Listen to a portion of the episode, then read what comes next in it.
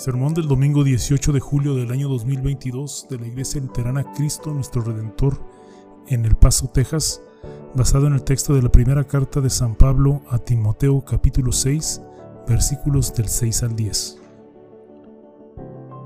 Pero la piedad es una gran ganancia cuando va acompañada de contentamiento, porque nada hemos traído a este mundo y sin duda nada podremos sacar.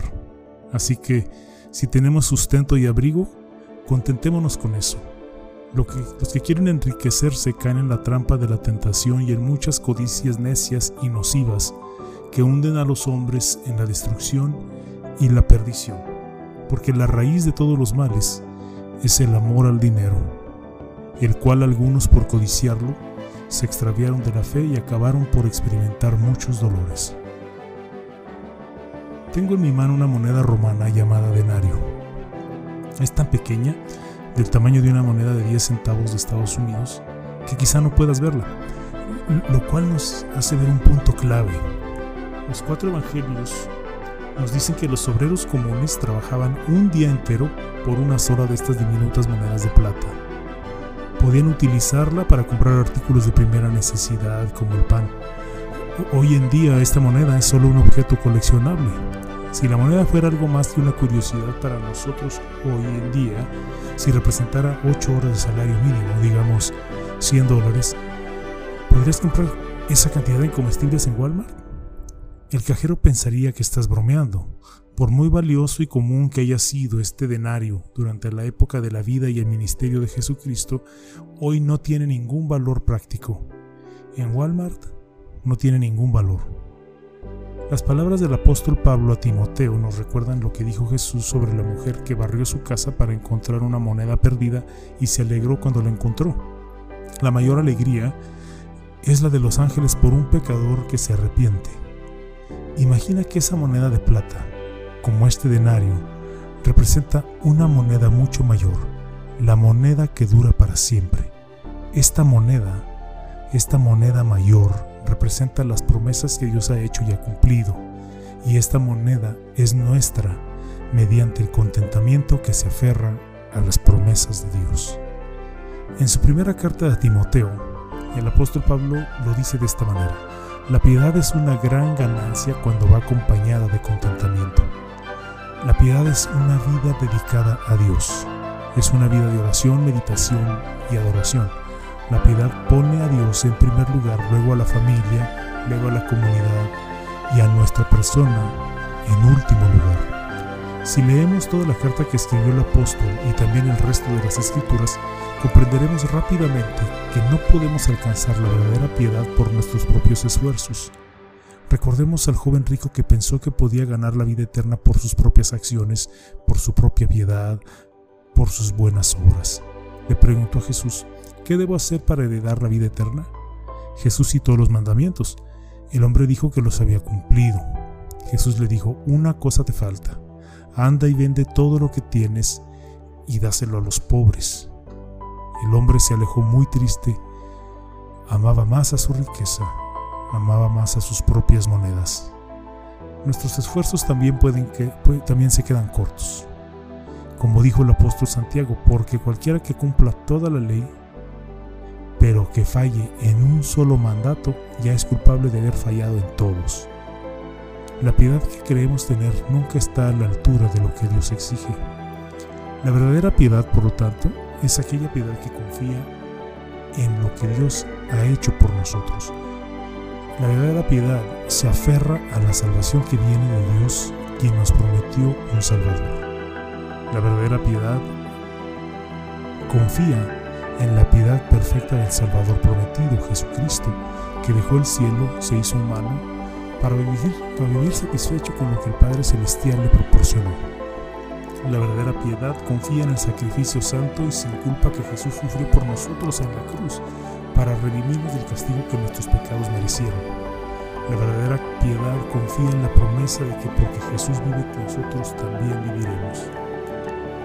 La confianza en las promesas de Dios eh, en esta moneda es una gran ganancia porque solamente esta moneda dura para siempre. El apóstol Pablo cita al creyente del Antiguo Testamento, Job, que lo perdió todo. Cuando el apóstol escribe, porque nada hemos traído a este mundo y sin duda nada podremos sacar. Con joven entendemos que no trajimos nada a este mundo cuando nacimos desnudos, y con joven entendemos que no nos llevaremos nada cuando dejemos nuestros cuerpos terrenales. Cuando el apóstol escribe si tenemos sustento y abrigo, contentémonos con eso, está hablando por experiencia personal. Él sufrió naufragios, encarcelamientos, hambres y abusos.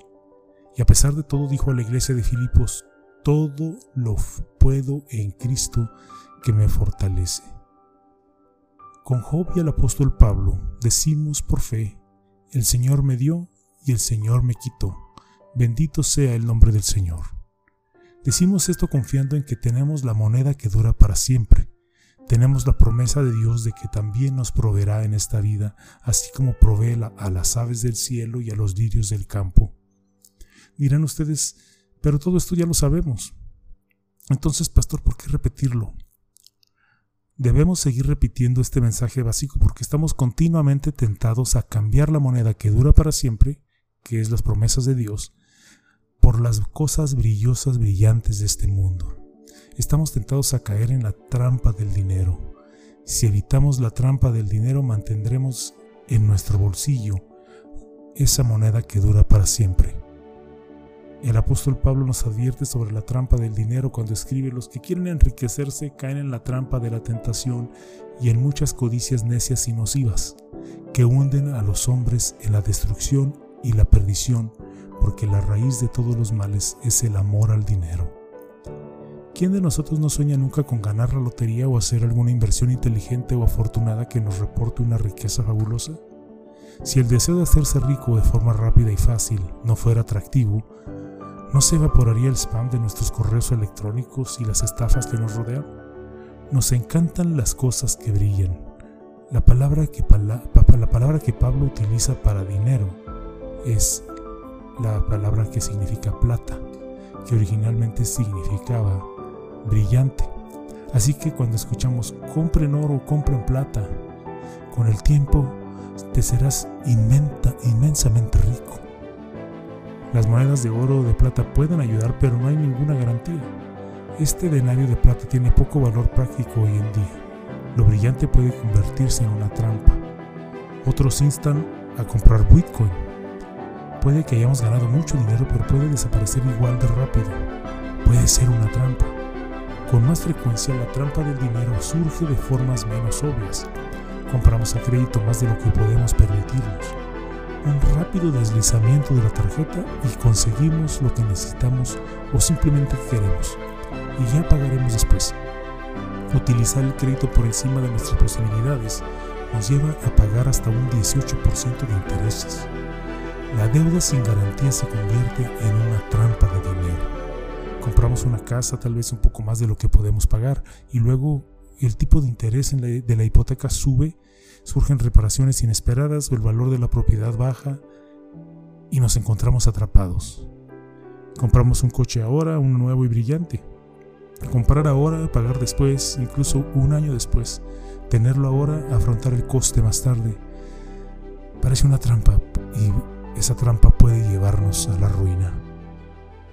Has sido inteligente, dices. Has evitado las deudas, has ahorrado, has invertido en tus 401ks. El dinero fluye hacia el mercado de valores, los valores crecen. Luego la economía baja, los valores disminuyen. ¿Y qué ocurre con los ingresos reservados para la jubilación? Nos preocupamos, tenemos miedo. Somos ranas en agua hirviendo y no saltamos a un lugar seguro cuando todavía podemos o nos entra el pánico. Las inversiones, los ahorros, una casa, nuestro patrimonio neto, nuestro empleo pueden convertirse en nuestra verdadera sensación de seguridad. Pueden convertirse en nuestro Dios.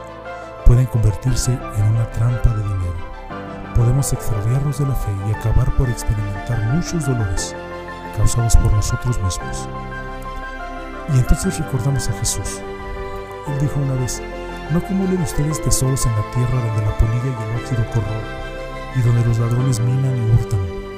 Por el contrario, acumulen tesoros en el cielo, donde ni la polilla ni el óxido corroen, y donde los ladrones no minan ni hurtan.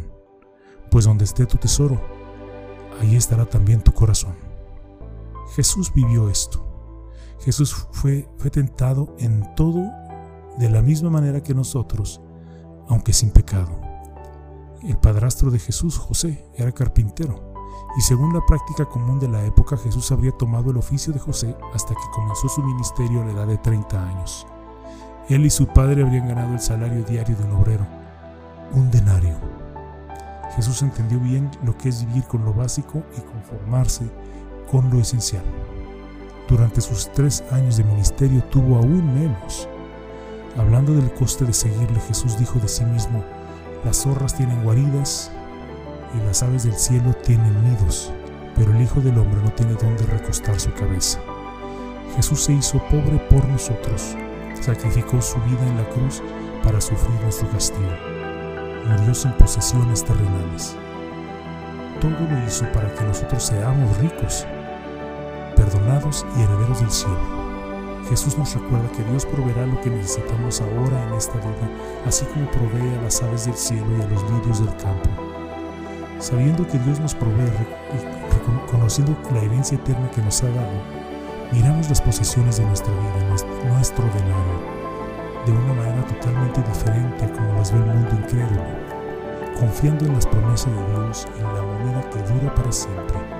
Utilizamos las bendiciones terrenales que Dios nos da, no solo las posesiones, sino las habilidades y el tiempo, para servirle sirviendo a la familia, a nuestros compañeros creyentes en Cristo y a nuestra comunidad. Que Dios nos conceda la convicción y la fuerza para utilizar las bendiciones que nos da para proclamar el Evangelio, especialmente en esta época económicamente difícil y preocupante. Ese denario no tiene ningún valor práctico hoy en día. Las cosas de esta vida acaban perdiendo valor y pasan. La moneda que dura para siempre es la que tenemos por medio de Jesucristo. Aferraos a esa moneda. Amén y que la paz de Dios que sobrepasa todo entendimiento guarde sus corazones y sus pensamientos en Cristo Jesús. Amén.